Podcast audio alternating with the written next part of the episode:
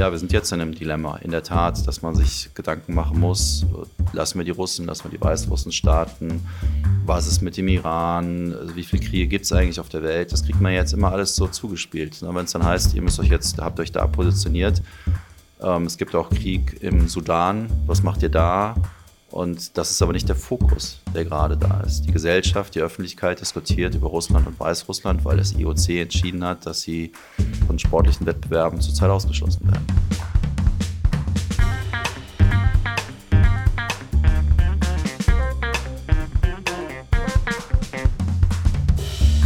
Willkommen zu Folge 68 von Erststimme. Politik und Sport hängen eng miteinander zusammen. Das hat zuletzt zum Beispiel die Fußball-Weltmeisterschaft in Katar gezeigt. Und das zeigt schon jetzt ein anderes internationales Sportereignis, das im nächsten Jahr ansteht. Dann finden in Paris die Olympischen Sommerspiele statt. Und es steht die Frage im Raum, wie sieht der richtige Umgang mit russischen und belarussischen Sportlern aus? Was macht es mit dem Sport, den Sportlerinnen und Sportlern, wenn politische Spannungen auf ihrem Rücken ausgetragen werden? Und könnten Olympische Spiele an Rhein und Ruhr ein Beispiel dafür werden, wie sich Nachhaltigkeit bei Großereignissen neu denken lässt? Über diese Fragen spricht die Journalistin und Moderatorin Jessica Sturmberg mit Jens-Peter Nettekofen. Er ist Vizepräsident des Deutschen Olympischen Sportbunds und sitzt für die CDU im Landtag Nordrhein-Westfalen. Jens-Peter Nettekofen.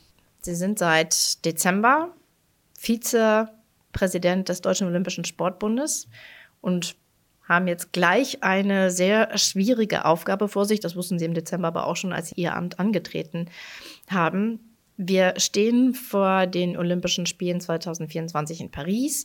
Jetzt beginnen die Qualifikationswettkämpfe. Also das heißt, jetzt werden Entscheidungen getroffen, die Auswirkungen haben auf die Spiele in Paris. Und die Situation ist die, das Internationale Olympische Komitee möchte Russland und Belarus wieder in die Sportgemeinschaft zurückholen. Die Entscheidung obliegt natürlich den einzelnen Sportfachverbänden. Aber das Ganze hat sehr viele Folgen.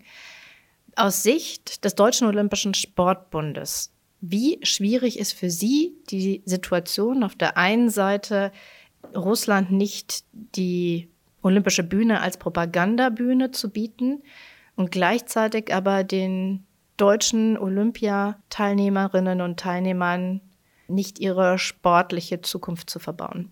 Es ist sehr schwierig und ich glaube, dass man alle vier Jahre nur Olympische Spiele hat und dass es äh, ein Highlight für viele Athleten ist. Und ja, man merkt es jetzt gerade, dass es äh, gesellschaftspolitisch, politisch und sportpolitisch auch heiß her diskutiert wird und ich akzeptiere auch die unterschiedlichen Meinungen. Und das IOC hat äh, vor knapp einem Jahr festgelegt, dass Russland und Weißrussland von der internationalen Bühne ähm, nicht mehr starten soll und jetzt kommen halt diese Qualifikationsturniere für ähm, die kommenden Olympischen Spiele in Paris. Und ja, jetzt geht die heiße Phase los, wo man diskutiert, sollen wir die Russen und Weißrussen wieder starten lassen. Das entscheiden ja die internationalen Verbände. Fechten hat es getan und jetzt kommen ja die einen oder anderen nach. Und so wie das IOC gesagt hat, sind es ja noch keine Entscheidungen zu den Olympischen Spielen. Aber, Aber es ist ja faktisch der Fall. Aber faktisch sage ich auch, ist es der Fall, weil jemand, der sich für Olympische Spiele qualifiziert, der möchte dort ja auch starten. Das zeigt aber auch, wie schwierig die Situation heutzutage ist, dass man ähm, Entscheidungen treffen muss und man am Ende auch sagen muss, okay, äh, gibt es richtig oder gibt es falsch? Richtig, äh, dass man es zuerst gemacht hat oder falsch, dass man es zuerst gemacht hat, dass man empfohlen hat, dass sie nicht starten sollen. Und wer den Raum verlässt, muss ihn auch wieder betreten. Deswegen finde ich das sehr, sehr, sehr zwiegespalten. Und was mich am meisten geprägt hat, waren wirklich die Stimmen der Athleten. Und Olympische und Paralympische Spiele sind für die Athleten und nicht für die Funktionäre.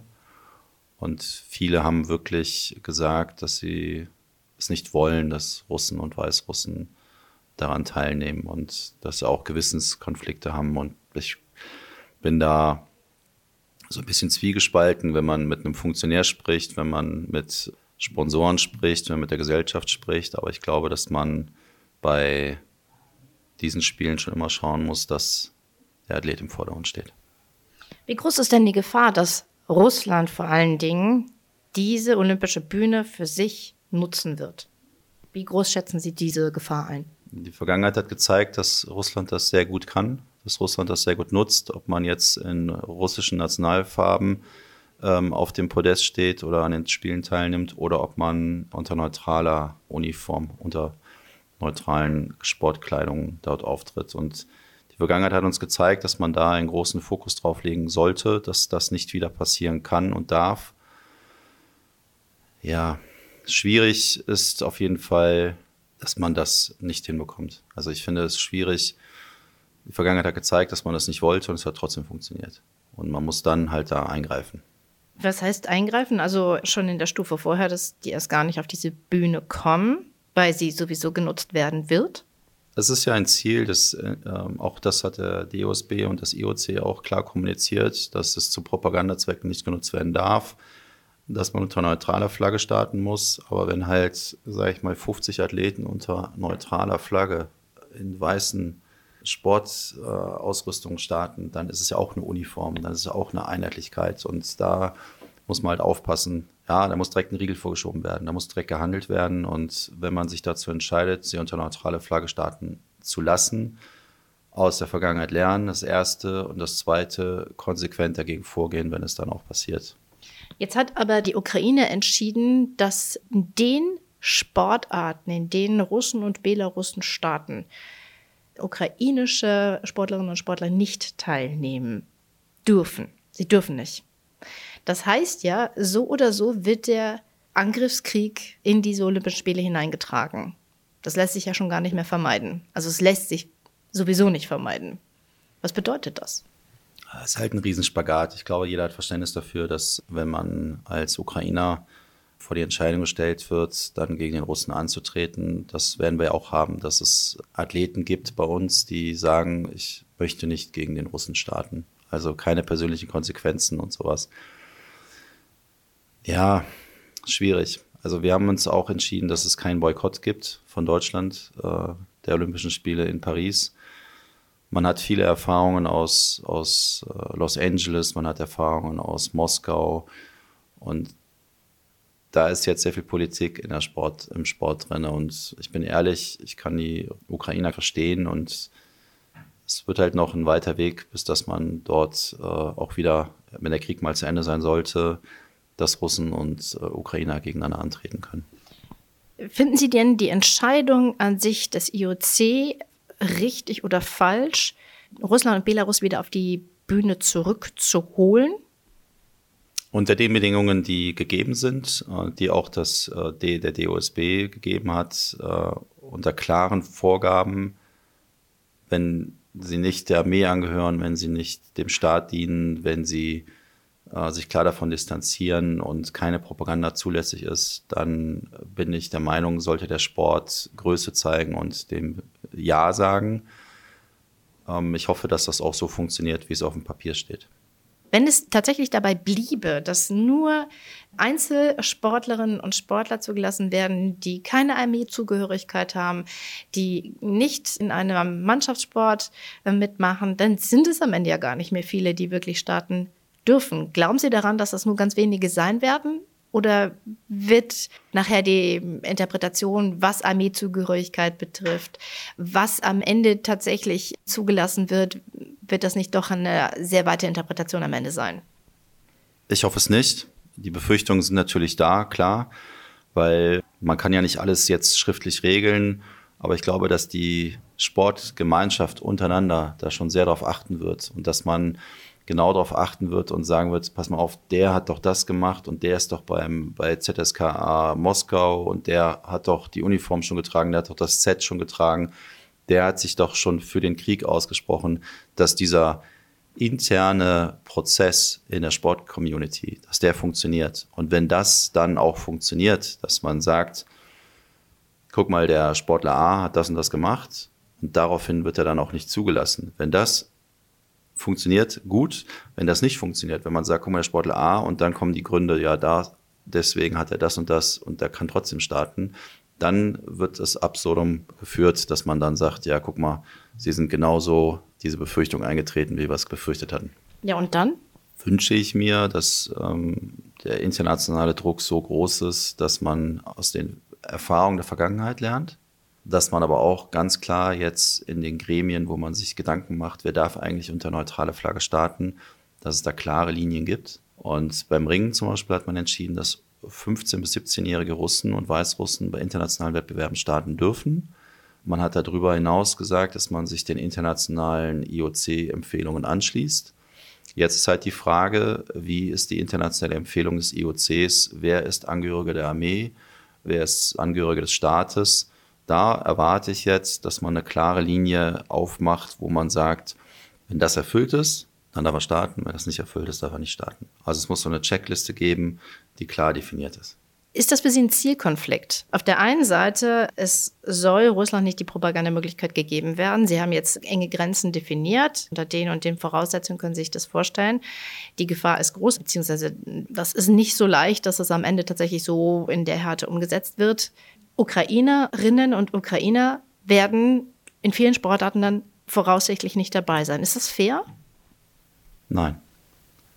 Weil ich glaube, dass äh, das genau der falsche Weg ist. Wenn der eine startet, dann starte ich nicht. Und ähm, wenn der das macht, dann komme ich nicht. Ich kann verstehen, dass, dass ähm, man da jetzt im Interessenskonflikt steht. Wenn ich das Beispiel mit Lettland, Estland, Finnland, die Ukraine sagen, ähm, wir erwarten von der Sportcommunity eine klare Positionierung für uns, heißt es ja nicht, dass wenn wir sagen, dass Russen und Weißrussen unter neutrale Flagge starten dürfen, dass wir nicht die Solidarität äh, der Ukraine absprechen. Das ist aber ein Riesenspagat, weil man natürlich die Erwartungshaltung in der Ukraine hat, dass man sagt, pass mal auf, ihr müsst dagegen sein. Wir haben äh, national als auch international jetzt festgelegt, unter welchen Bedingungen äh, sie starten dürfen. Und wäre schade, wenn die Ukraine sagen würde, wir starten nicht, weil Russen starten oder Weißrussen starten. Finden Sie es ein Fehler, diese Entscheidung der Ukraine zu sagen, wenn Russinnen, Russen, Belarusinnen und Belarussen dabei sind, dann bitte keine ukrainischen Teilnehmenden? Das ist kein Fehler, ich kann es nachvollziehen. Also ich sage jetzt mal, aus dem neutralen Blickwinkel eines Nicht-Betroffenen würde ich mir wünschen, dass die Ukraine startet und die, die wenigen Teilnehmer nach den Kriterien äh, Russland und Weißrussland auch starten dürfen. Dann sind es die neutralen Athleten. Ich kann aber auch nachvollziehen, wenn man einen Familienangehörigen im Krieg verloren hat, dass man sagt, ich werde nicht starten gegen einen Russen. Es, man merkt schon jetzt, dass es eine schwierige, schwierige Frage ist. Ja, beschreiben Sie mal. Also wie fühlen Sie sich? Auf der einen Seite können Sie diese Entscheidung nachvollziehen auf der anderen Seite ist vorstellbar, unter sehr strengen Kriterien dann doch Russinnen und Russen teilnehmen zu lassen. Also ist es ein Dilemma? Definitiv. Ich habe es äh, bei der Ringer-Weltmeisterschaft gesehen. Da sollte ein Iraner gegen einen Israeli ringen. Und äh, die Iraner sind dann immer verletzt. Sie dürfen ja gegen keinen Israeli starten. Und ich finde das schade, dass der iranische Verband verbietet, gegen Israelis zu starten. Und da ist das Dilemma schon vor den Olympischen Spielen, schon seit Jahren. Und man weiß das, dass die äh, dann immer verletzt sind. Und ich habe den Iraner gesehen und der hat geweint, weil er äh, quasi nicht Weltmeister werden konnte. Und da sieht man halt auch den Einfluss der Politik in den Sport. Und das finde ich sehr, sehr schade, weil ich glaube, dass der Sport schon zur Völkerverständigung beitragen kann Jetzt will ich nicht die olympische Charta wieder aufrufen und Frieden bei den Spielen, wie es damals gewesen ist, dass man dann keine Kriege führen darf. Ich würde mir grundsätzlich wünschen, dass es äh, Frieden auf der Welt gibt und dass man äh, keine Kriege führt. Aber der Sport sollte auch zur Völkerverständigung beitragen. Und ja, wir sind jetzt in einem Dilemma. In der Tat, dass man sich Gedanken machen muss, äh, lassen wir die Russen, lassen wir die Weißrussen starten was ist mit dem Iran, also wie viele Kriege gibt es eigentlich auf der Welt, das kriegt man jetzt immer alles so zugespielt. Ne? Wenn es dann heißt, ihr müsst euch jetzt, habt euch da positioniert, ähm, es gibt auch Krieg im Sudan, was macht ihr da? Und das ist aber nicht der Fokus, der gerade da ist. Die Gesellschaft, die Öffentlichkeit diskutiert über Russland und Weißrussland, weil das IOC entschieden hat, dass sie von sportlichen Wettbewerben zurzeit ausgeschlossen werden. Und dann wird diskutiert, ja, guck mal, der Weltfechtverband lässt jetzt wieder zu, lässt Deutschland sie denn da noch einreisen oder nicht und nehmt ihr daran teil?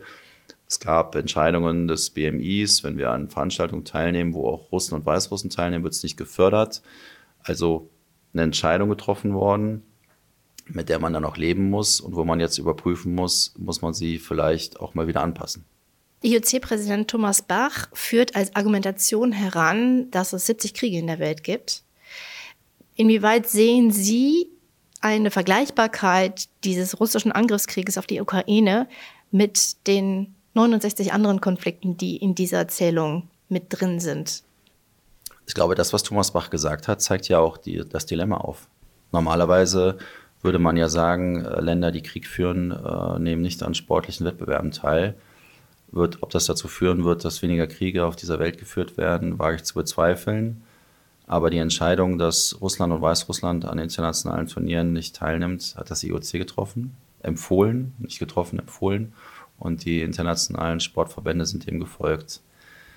Wenn ich das Beispiel wieder bringe, dass wir noch 69 andere Kriege haben, muss man sich in der Tat damit auseinandersetzen, wie werden wir zukünftig als Sport damit umgehen, wenn sowas wieder passiert.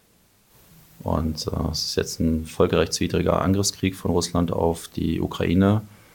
Und ich fand es richtig, dass man sie ausgeschlossen hat. Und ich finde es auch richtig, dass man sie immer noch ausschließen muss unter den Bedingungen. Und es gibt keinen qualitativen Unterschied zwischen diesem Krieg und den 69 anderen Kriegen. Weil überall sterben Menschen und werden Waffen eingesetzt. Sie sind jetzt Vizepräsident des Deutschen Olympischen Sportbundes. Und da ist ja für Sie auch wiederum wichtig, wie gehen Sie jetzt mit den deutschen Olympiateilnehmenden um, also die, die sich für Olympia qualifizieren. Wenn jemand dabei ist, der sagt, ich kann aus Gewissensgründen da nicht, entweder gar nicht teilnehmen oder ich möchte nicht gegen eine russische Athletin oder gegen russischen Athleten antreten. Das hat ja dann auch Auswirkungen auf die persönliche Förderung, jeweils der meisten. Wie wollen Sie damit umgehen?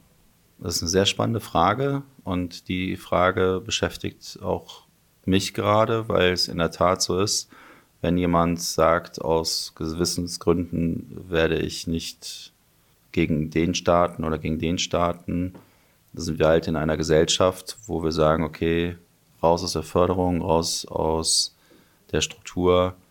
Und das ist ein Thema, was uns, glaube ich, in den nächsten Wochen eng beschäftigen wird weil Qualifikationsturniere jetzt kommen werden und irgendwann kommen auch die Olympischen Spiele und irgendwann wird auch die Entscheidung äh, da sein müssen, wenn wir auf das Individuum eingehen, wird es eine einheitliche Regelung geben.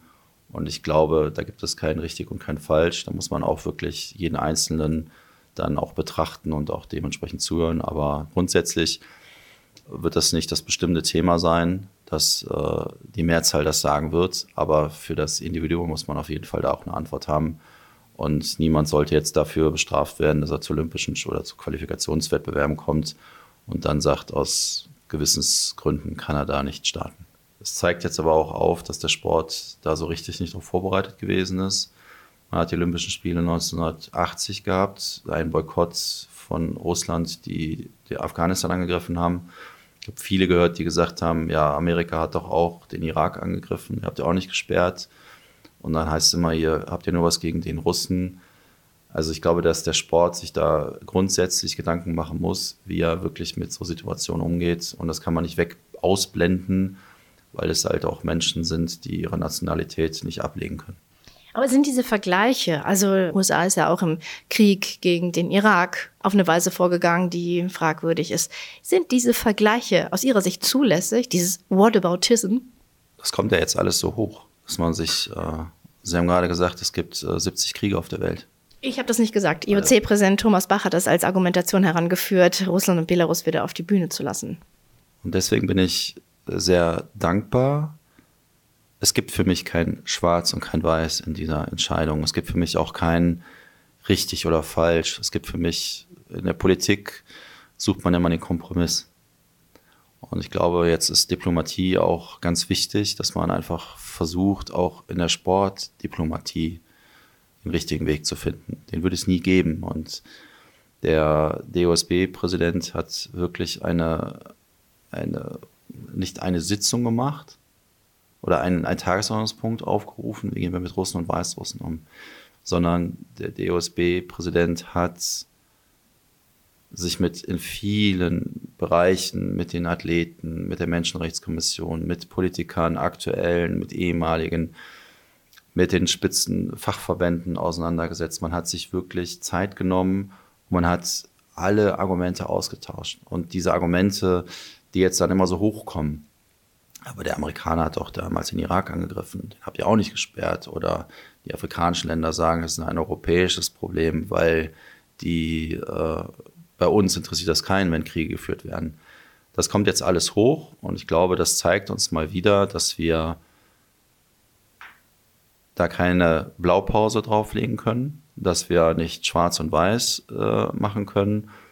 Wir haben eine Entscheidung getroffen in Deutschland. Es gibt Entscheidungen in den Niederlanden, die getroffen worden sind von den einzelnen NOCs und unser Weltverband im Ring hat jetzt eine Entscheidung getroffen, dass er diese Empfehlung des IOCs folgt. Andere folgen ihm nicht. Und das wird jetzt ein Flickenteppich. Bevor wir jetzt ähm, auch nochmal stärker auf den DSB eingehen, ähm, würde ich ganz gerne an der Stelle mal ein bisschen persönlicher werden. Sie haben jetzt schon ein paar Mal gesagt, der Deutsche Ringerbund, Sie sind Präsident des Deutschen Ringerbundes. Haben Sie selbst diese Sportart ausgeübt? Ja, ich, hab, ich komme aus Bonn und da gab es nur die Frage, entweder gehst du zum Ringen oder zum Fußball. Ich bin mit meinen nach dem Kinderturnen zum Ringen gegangen und äh, meine besten Freunde sind immer noch beim sind immer noch meine Freunde und die habe ich beim Ringen quasi auch kennen und schätzen gelernt und habe das bis dass ich beruflich nach Berlin gegangen bin auch bis zum Aufstieg in die zweite Bundesliga gemacht und ja, das ist halt meine Sportart das ist ja eigentlich eine Sportart, die eben außerhalb der Olympischen Spiele nicht sonderlich viel Scheinwerferlicht bekommt. Aber was ist das Faszinierende für Sie am Ring?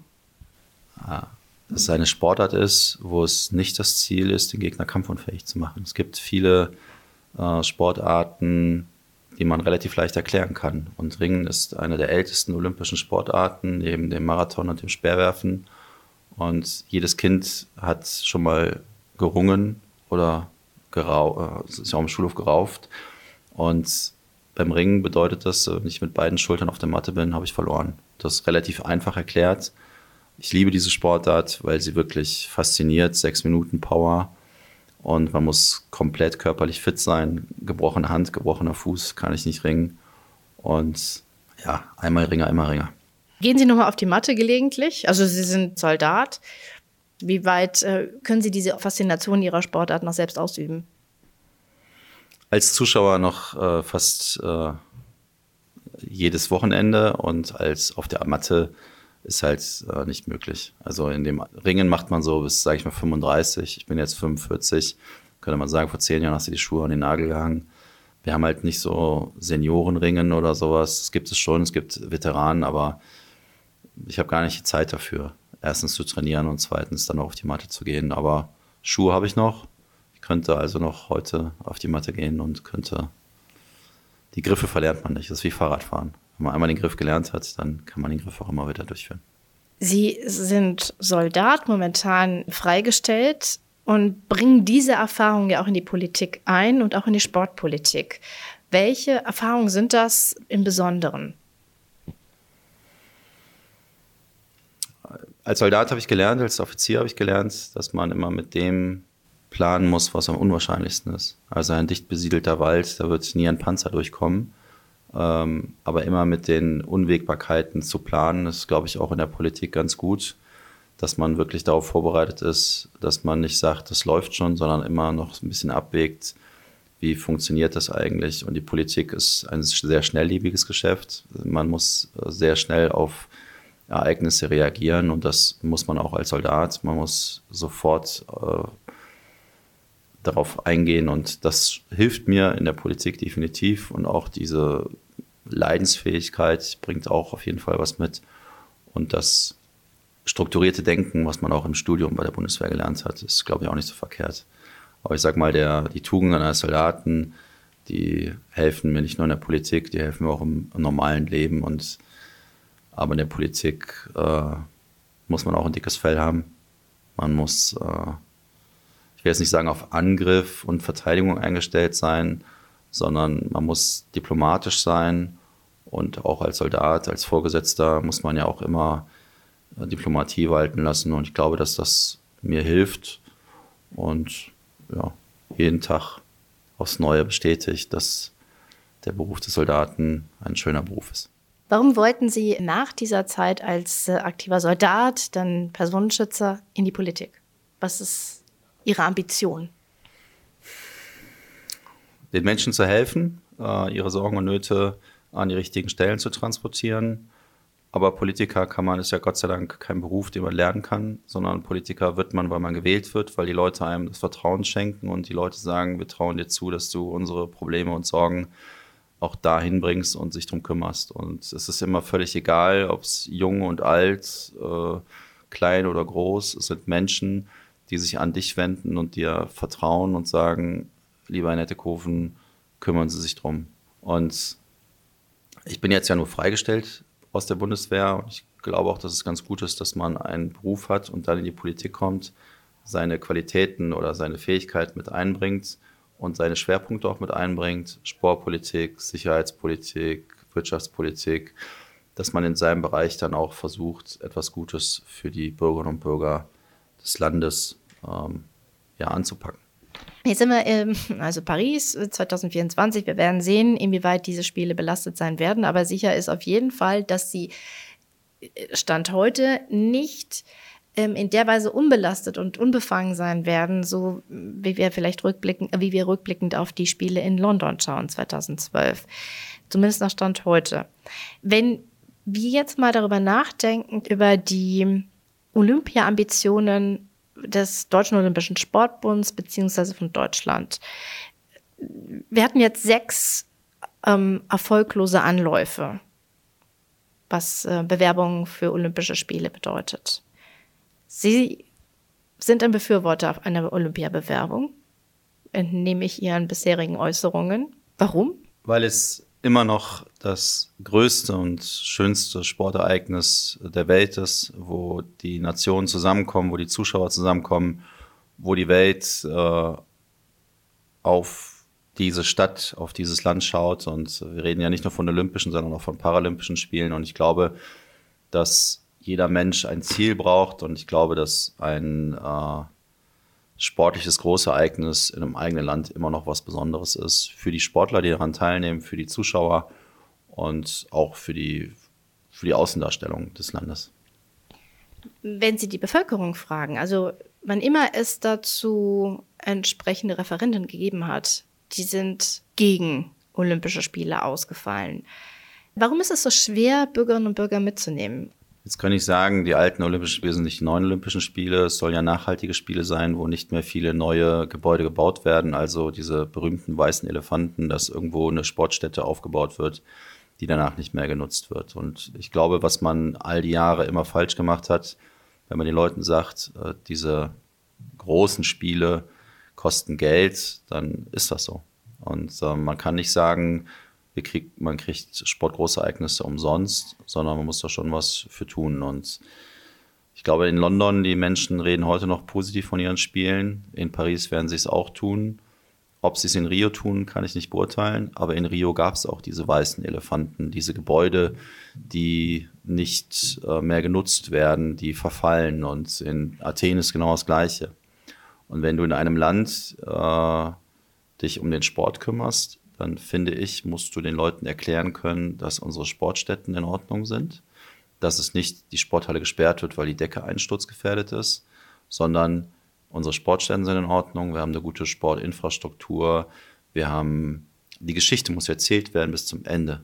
Und das Ende sind die Olympischen Spiele.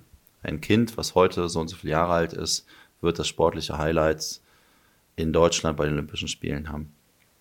Also, kurzum, ehrlich sein, sagen, dass Spiele Geld kosten. Zum Zweiten äh, Nachhaltigkeit und den Leuten nicht erklären, wir müssen jetzt dafür noch neue Gebäude bauen. Ich meine, München 72 waren, glaube ich, die nachhaltigsten Spiele, die man jemals hatte. Da wurde alles neu gebaut, aber von diesen Sportstätten partizipiert die Stadt München und die Bürgerinnen und Bürger heute noch. Und ich glaube, das ist ein schönes Zeichen, dass man sagt, es ist was Neues entstanden, was Nachhaltiges entstanden. Und das wäre so mein Wunsch. Ich möchte nicht eine Sportstätte haben, ich möchte ein Olympiastadion haben, wo ich sage, da waren die Olympischen Spiele. Ich möchte eine Schwimmhalle haben, wo ich sage, da waren die Schwimmwettbewerbe. Und das sollte immer so das Ziel sein, dass man das am Ende sagen kann, das sind die Olympischen Spiele in Deutschland gewesen. Die European Games letzten Sommer in München haben ja gezeigt, dass eine Begeisterung und eine Offenheit des Publikums sehr wohl da ist. Aber gleichzeitig gibt es diese hohe Skepsis gegenüber den großen Weltsportorganisationen, FIFA und IOC. Die Offenheit für das Sportereignis ja, aber die Ablehnung der Institutionen. Wie wollen Sie dies zusammenbringen? Ich glaube, da brauchen wir gar nicht lange drüber reden. Die, die, die Abneigung wird immer da sein. Das sind immer die da oben. Das ist immer das IOC, das ist immer die FIFA. Ich glaube, dass man diese gigantistischen Spiele größer, schneller, weiter, das sollte der Vergangenheit angehören, indem das IOC wirklich Nachhaltigkeit nachhaltiger wird. Man kann jetzt sagen, in Paris sollen günstige Tickets geben, es soll die teuren Tickets geben. Spiele sind dazu da, dass man am Ende sagt, wie die European Games, das waren tolle Spiele. Die haben tolle Bilder produziert, die Zuschauer waren begeistert und das kann eine Sportgroßveranstaltung.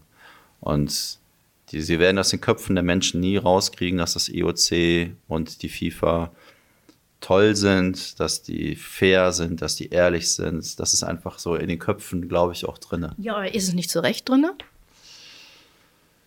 Ja, die Vergangenheit, sag mal, wenn man äh, Infantino und Blatter und wenn man die ganzen äh, Geschichten da sieht, wie Spiele vergeben, Fußball-Weltmeisterschaften vergeben worden sind, da muss ich schon sagen, was Transparenz angeht, kann man dem der FIFA da nicht gerade sagen, dass sie da mit Paradebeispiel vorangegangen sind beim IOC, ähm, ja, das ist halt, ich persönlich sage, ich bin selber Politiker und die Politiker sind immer die Bösen und beim Sport ist es so, das IOC äh, ist halt immer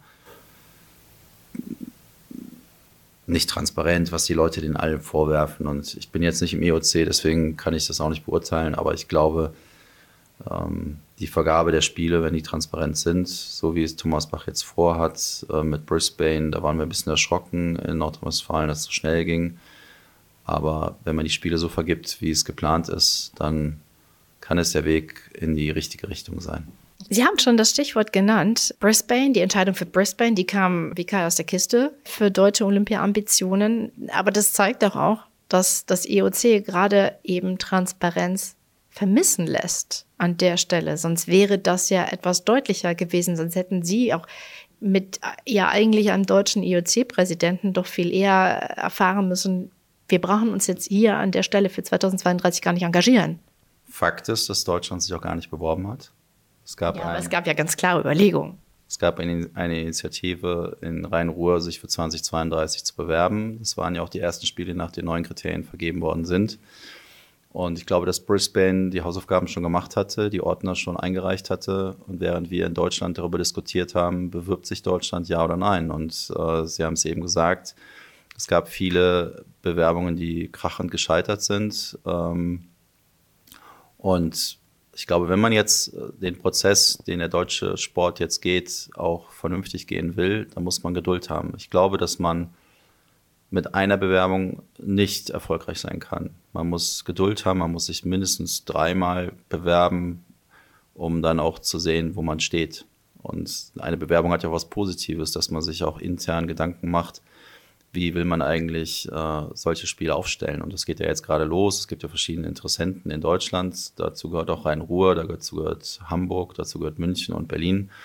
Und am Ende entscheidet ja der Sport, äh, welche, mit welcher Bewerbung man ins Rennen geht, wann man ins Rennen geht, ob man mit Sommer- oder Winterspielen ins Rennen geht. Und der Prozess, der geht jetzt gerade erst los. Und ich hätte es mir früher gewünscht in Deutschland, dass man 32 vielleicht sich schon beworben hätte. Und boah, der Mut, man muss den Mut haben. Ne? Ich meine, wenn man den Mut hat, muss man auch das Geld zur Verfügung stellen. Also da muss die Bundesrepublik Deutschland schon sagen, wenn ich mich für Olympische Spiele und Paralympische Spiele bewerbe, dann muss ich auch äh, den Sparstrumpf aufmachen und sagen, okay, wir sind bereit, dafür auch Geld zu geben. Jetzt versetze ich mich mal in Ihre Situation als Landespolitiker. Ähm, aus diesem Blickwinkel müsste doch für Sie interessanter sein, sich für Sommerspiele zu bewerben, weil das ja immer auch ein Infrastrukturprogramm ist. Sie haben gerade die Turnhallen angesprochen, beispielsweise, die in einem Zustand sind, wie sie nicht angeboten werden könnten. Die größeren Chancen für Spiele wären aber momentan eigentlich Winterspiele, weil da fehlen gerade die Bewerber. Was würden Sie denn bevorzugen? Winter oder und Sommerspiele oder nur eins von beiden? Und wenn ja, 2036 als möglicherweise auch belastetes Datum, 100 Jahre nach den Propagandaspielen, Nazi-Spielen? Also mit 36, die Frage kam ja auch auf, wenn 32 nicht, dann 36, kann man 100 Jahre nach den belasteten Spielen noch Spiele machen? Ich sage ja. Ob Sommer- oder Winterspiele, äh, Winterspiele sind wir halt sehr geografisch gebunden. Und wir haben ja über Garmisch und München die Bewerbung gesprochen und haben gesehen, wie die Bevölkerung dort dagegen argumentiert hat. Ich war jetzt im Urlaub und bin an der Skisprungschanze in Garmisch wieder vorbeigefahren und habe mir vorgestellt, was wäre eigentlich, wenn man jetzt nochmal eine Bewerbung startet. Kurzum, der Prozess geht ja jetzt gerade erst los. Bewerben wir uns für Sommer- oder Winterspiele. Wenn ich gefragt werden würde, was hättest du denn gerne? Olympische Spiele. Beide Spiele ähm, würden ja nachhaltige Spiele sein, wo schon alles vorhanden ist. Und wenn die Welt zu Gast in Deutschland wäre, kann es im Sommer oder im Winter sein. Und die Präferenz als Sommersportpräsident äh, würde ich natürlich mir wünschen, dass wir Olympiasieger im Ringen in Deutschland küren. Also dann doch eher für die Sommerspiele. Und als NRW-Landespolitiker gerne dann in Rhein-Ruhr? Gerne in Rhein-Ruhr, aber auch ganz klar gesagt, äh, nicht Rhein-Ruhr festgelegt, sondern wenn es Spiele in Deutschland sind und nicht in Rhein-Ruhr, dann ist es mir auch recht. Weil am Ende des Tages ähm, ist Deutschland so klein, dass man die, die Entfernungen auch relativ gut meistern kann. Also Olympische Spiele in Deutschland und wenn dann ein Teil oder wenn Rhein-Ruhr dabei wäre, wäre ich nicht traurig, aber ich bin auch nicht traurig, wenn es woanders in Deutschland endlich mal gelingt als Ex-Personenschützer und als Soldat müssen sie ja immer auch mit den Unwägbarkeiten rechnen. Und das ist ja auch genau das, was die letzten Spiele immer gezeigt haben. Wir haben erwartbare Kosten, erwartbare Erträge. Möglicherweise ist die Verhandlungsposition beim IOC, was Winterspiele angeht, etwas besser, weil eben mangels Bewerber gerade. Aber das Problem, was wir auch haben, ist, es können immer Ereignisse eintreten, die diese ganze Kostenrechnung völlig auf den Kopf stellt. Also wenn wir Tokio nehmen mit den Pandemiespielen oder wenn wir jetzt Paris nehmen mit mutmaßlich dem Problem Russland oder vielleicht auch noch anderen Problemen, innenpolitische Probleme, die äh, bei den Spielen ausgetragen werden könnten. Wie wollen Sie an der Stelle Bürgerinnen und Bürger überzeugen, dass das am Ende nicht doch eine unkalkulierbare Sache wird? Das zu überzeugen, ich glaube, das ist das Problem, was man immer hat, wenn die Welt zu Gast ist. Ne, Ob es ein äh, G7-Gipfel in Hamburg ist, das, wo man sagt, es wird so friedlich und so sicher sein, wie es nur geht. Und dann ist es nicht so friedlich und so sicher, weil es natürlich auch dementsprechend die Gegner dahin holt. Olympische und Paralympische Spiele, äh, sage ich mal, die Kosten stehen fest. Ich glaube, dass in Tokio man mit Zuschauereinnahmen gerechnet hat, dass man mit vielen Touristen gerechnet hat, die dorthin kommen das war eine Pandemie, das ist eine Situation, die kann, glaube ich, keiner so richtig einplanen. Ich glaube, dass man gelernt hat aus der Vergangenheit, gerade die letzten beiden Spiele haben es gezeigt, dass man ähm, links und rechts schauen muss, wie geht man eigentlich damit um. Die Welt ist viel zu, zu schnelllebig und sie ist viel zu, ähm, durch die ganzen sozialen Medien kann man viel zu viel auf einmal transportieren. Und da muss man halt jetzt gucken, wenn man den Leuten sagt, eine Elbphilharmonie kostet das und am Ende kostet es das, dann sagen die Leute in Hamburg, aber es hat sich gelohnt, ähm, dass der Preis gewesen ist. Wenn wir aber die Berliner fragen zum Berliner Flughafen, das sollte es kosten, das kostet es, haben die Leute eine andere Meinung. Und ich glaube, bei Olympischen Spielen, die nachhaltig sind, wo die Gebäude schon feststehen, da werden auch die Kosten niedriger sein. Das muss man auch aus meinem Kopf erstmal rauskriegen, dass man nicht diese Skisprungschanze, dieses Stadion jetzt bauen und das bleibt dann da stehen. In Südkorea war es so, dass eine Skisprungschanze gebaut wurde. Ich glaube, in ganz Südkorea gab es 16 Skispringer.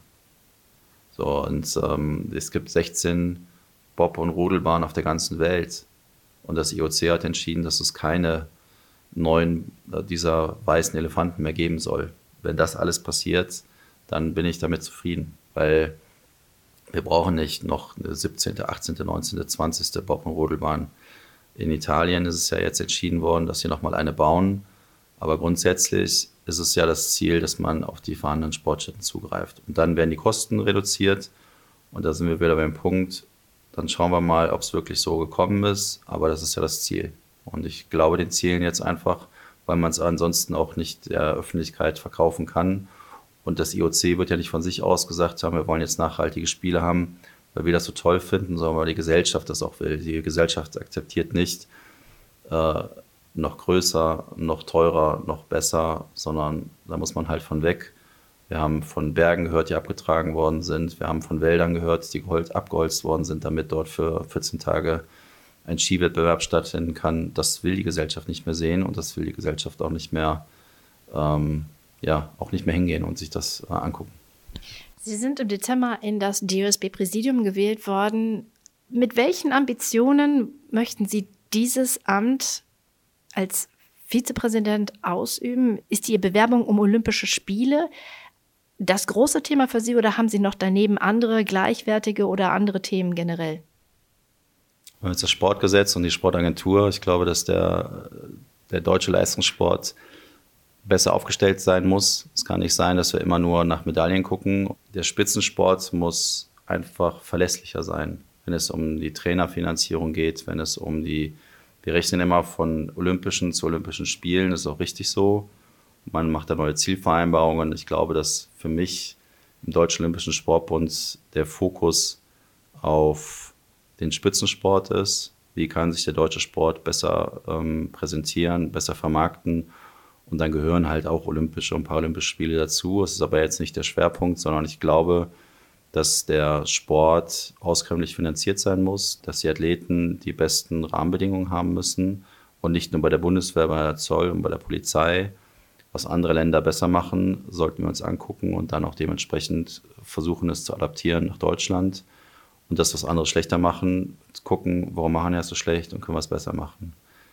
Bedeutet, ich bin angetreten, um äh, Präsidium des Deutschen Olympischen Sportbundes die Interessen des Sports zu vertreten. Und ich möchte es versuchen, besser zu machen, besser für die Athletinnen und Athleten, weil für die machen wir die Politik, für die machen wir das Ganze. Der Deutsche Olympische Sportbund, den würde es nicht geben, wenn es nicht die Athleten geben würde. Und deswegen auch die Frage jetzt zu den Olympischen Spielen. Der Athlet steht immer im Mittelpunkt. Und das ist, glaube ich, ganz wichtig. Und alles das, was wir im DOSB tun, muss immer den Fokus haben für den Athleten. Und deswegen ist es ein Strauß Blumen. Es sind die Olympischen Spiele, es sind die European Games, es sind die Olympischen Winter-Sommerspiele, es sind die Olympiastützpunkte, es sind die Kaderstrukturen, es sind die finanziellen Mittel, es sind die Trainer, ähm, Honorare, es sind gute Trainer verlieren wir ins Ausland, wie kriegen wir sie zurück? Also ein großer Strauß Blumen und es sind nicht nur alles Rosen, sondern es sind verschiedene ähm, Blumen, die da drin sind und ja, es ist ein spannender Job, es macht sehr viel Spaß. Und es ist auch, glaube ich, ganz gut zwischen dem sportpolitischen Sprecher, zwischen dem ehemaligen Sportler, zwischen dem Spitzenfunktionär des Spitzenverbandes, wirklich alles miteinander immer zu betrachten und für alle Seiten, allen Seiten zuzuhören, allen Seiten Verständnis zu haben. Am Ende kann man nicht immer eine Entscheidung treffen, die allen gefällt, aber man muss sich schon die Arbeit machen und das tun wir gerade, dass man wirklich allen zuhört und ja, spannende Aufgabe. Sie sind jetzt zu einer Zeit dazugekommen, wo es bereits die Struktur gab einer unabhängigen Athletenstimme, Athleten Deutschland. Wie sehen Sie das? Weil es gab Vorgänger, die eher dagegen gearbeitet haben. Wie ist das für Sie? Wie sehen Sie das? Grundsätzlich muss man sich die Frage stellen, wie konnte das, also warum ist das so passiert? Fühlten Sie sich nicht mehr richtig mitgenommen? Ähm, ich finde es nicht verkehrt, dass man äh, unabhängige Athletensprecher hat denen man auch zuhört. Und wenn ich mich wiederhole, aber der Athlet steht im Mittelpunkt und man muss die Interessen der Einzelsportler als auch der Mannschaftssportler ernst nehmen, weil für die machen wir das. Und man muss ihnen erklären, warum gewisse Sachen gehen und gewisse Sachen nicht gehen. Und eine Abspaltung ist nie gut oder eine Rauslösung ist nie gut. Und wenn sich das ist uns zum Beispiel im Präsidium immer wichtig. Auch die Stimme der Athleten. Und ich glaube auch die Stimme der Athleten war jetzt auch mit entscheidend, dass wir uns so klar positioniert haben, was äh, Russland und Belarus angeht, was das, DOS, das, das der DOSB angeht. Und der Athlet, der einzelne Athlet, das Individuum hat unterschiedliche Interessen. Der eine, dem ist das wichtig, dem anderen ist das wichtig. Und wie in der Politik, ne, es gibt äh, Schülervertreter, es gibt ähm, Vertrauenspersonen und man muss einfach schauen, dass man wirklich miteinander das Beste für den Sport rausholt. Und deswegen sind die Athleten, für die wir es tun und für die, da müssen wir halt auch zuhören. Und ich finde es wichtig, dass es sie gibt. Sie sind Landespolitiker und Sie sind Sportfunktionär. Was bringt das für Sie an Vorteilen, gegebenenfalls auch Nachteilen? Was bringt das für Sie, diese doppelten Funktionen? Verständnis für die andere Seite. Ich sag mal, als äh, Politiker verstehe ich so den DOSB oder den Landessportbund besser und umgekehrt kann ich als DOSB oder als Präsident des Deutschen Ringerbundes verstehen, wie die Geldgeber ticken. Also wie die Landesregierung, die Bundesregierung tickt. Und ich glaube, dass, dass ich selber voneinander lerne, dass ich von meiner Funktion als Sportfunktionär als auch als Politiker lerne. Und beides miteinander zu verknüpfen, ist, glaube ich, manchmal sehr zeitintensiv, sehr aufwendig, aber es macht mir sehr viel Freude und sehr viel Spaß, weil ich wirklich es selber merke, dass ich, da habe ich das mal gehört, da ist das und dass ich das miteinander verknüpfen kann, auch das Netzwerk übereinander legen kann und dass es dem Sport hilft und dass es auch der Politik hilft. Es macht keinen Sinn, dass die Politik Gesetze und Verordnungen verabschiedet, die beim Sport gar nicht ankommen. Und wenn die Politik sagen würde, um das Beispiel der Olympischen Spiele zu bringen, wir wollen Olympische Spiele in Deutschland, das muss der Sport wollen. Und wenn die Politik es unterstützt, finde ich es gut. Und da müssen beide Seiten miteinander arbeiten. Und für mich ist das, jeden Tag mit dem Sport zu tun zu haben, tut gut. Ich würde mir wünschen, dass ich manchmal mehr Sport machen kann. Und ähm, aber da fangen wir jetzt mal wieder an und dann geht es auch wieder los. Ich hatte eine Meniskusoperation, aber da konnte ich nicht so viel trainieren. Und ich laufe noch sehr viel und sehr gerne. Und äh, ja, das ist halt so. Ne? Sport verbindet, Sport macht die Seele frei und den Kopf frei. Deswegen äh, immer wieder beide Seiten betrachten, immer reflektieren und immer daran denken, wo man herkommt. Was ist denn für Sie das prägendste Erlebnis, was Sie in Ihrer Biografie erlebt haben, in Ihren verschiedenen Rollen als aktiver Sportler im Ringen, in Bonn, als Soldat, als Personenschützer, jetzt in der Politik? Also ich glaube, geprägt hat mich ähm, Afghanistan. Das hat mich ähm, menschlich sehr geprägt, das hat mich zwischenmenschlich sehr geprägt und es hat mir gezeigt, dass wir in Deutschland in Frieden und Freiheit leben, nicht selbstverständlich ist. Wir haben zu Beginn über Krieg und über Tod und Verwundung gesprochen und ich war 2011 in Afghanistan und wenn man dann sieht, man war jetzt letztes Jahr an der A und hat gesehen, da leben Menschen in Frieden, Freiheit und sie haben alles verloren, sie haben ihre Liebsten verloren, sie haben ihr Hab und Gut verloren, dass man einfach mal wieder ein bisschen geerdet wird, dass man jeden Tag darüber, dass man dankbar sein muss, dass man in Deutschland lebt, dass man nicht Angst haben muss äh, und dass nicht alles selbstverständlich ist auf dieser Welt. Also, dass man miteinander reden kann, ohne dass man verhaftet wird, dass man seine Meinung äußern kann. Und das hat mich so in Afghanistan sehr geprägt. Und es hat mich auch abgeholt, dankbar zu sein und geerdet zu sein. Um nochmal bei dem Punkt zu bleiben, ähm, Sie sind ähm, Sportpolitiker, Sie sind, Sie sind Sportfunktionär, Sie sind Landespolitiker. Ähm, und Sie haben auch in Ihrem Leben als ähm, NRW-Politiker integrieren oder in ihrem in ihrer Funktion als äh, ähm, NRW-Landespolitiker integrieren Sie auch Sportler, eine Sportlerin in ihren Arbeitsalltag. Frederike Kempe. Ähm, was ist da der Hinter Hintergedanke und warum machen Sie das? Ich habe mit äh, der ehemaligen Fußballnationalspielerin Sonja Fuß gesprochen und gesagt, ich möchte gerne äh, einer Sportlerin, einem Sportler die Chance geben, dass er neben seiner Karriere, neben seinem Studium auch arbeiten kann. Und dann hat sie mir Adressen gegeben und es war Friederike Kempe, die am Ende des Tages dann bei mir angefangen hat und sie studiert. Sie ist Fußballprofi jetzt in Leipzig. Sie ist gerade in die erste Bundesliga aufgestiegen und äh, sie arbeitet bei mir. Und ich finde das ganz wichtig, dass auch Also wir wieder den Punkt, Sportpolitiker und Sportler, so verstehe ich auch, wie der Sportler tickt, was er braucht im Alltag. Und sie ist sehr gut organisiert, sie ist ähm, perfekt vorbereitet, wenn sie irgendwas macht. Und ähm, ja, es funktioniert hervorragend. Wir fiebern im Büro immer mit, wenn sie ein sportliches Highlight hat. Ja, da ist was zusammengewachsen, was, glaube ich, ganz gut tut. Dass der Politiker und der Sportler in einem Team arbeiten und beide voneinander auch äh, profitieren. Sie organisiert sich sehr gut. Wenn sie zum Beispiel ein Trainingslager hat, dann holt sie die Arbeitszeiten nach und sie ist flexibel. Sie nimmt äh, ihre Arbeit im Landtag sehr ernst, aber sie nimmt auch ihr Profitum und ihr Studium sehr ernst. Also Hut ab vor dem, wie sie das alles organisiert. Und wenn ich sie anschreibe, dann macht sie es meistens sofort, dass sie dann sagt, ich kümmere mich heute drum, ich mache das morgen. Und ja, es einfach ein super Management von ihr und das zeigt mir auch, was der Sportler tun muss, um Höchstleistung zu bringen und gleichzeitig noch Geld zu verdienen und das normale Leben noch zu haben. Der Sportpolitiker, Funktionär und Landespolitiker Jens-Peter Nettekofen, ganz herzlichen Dank für dieses Gespräch.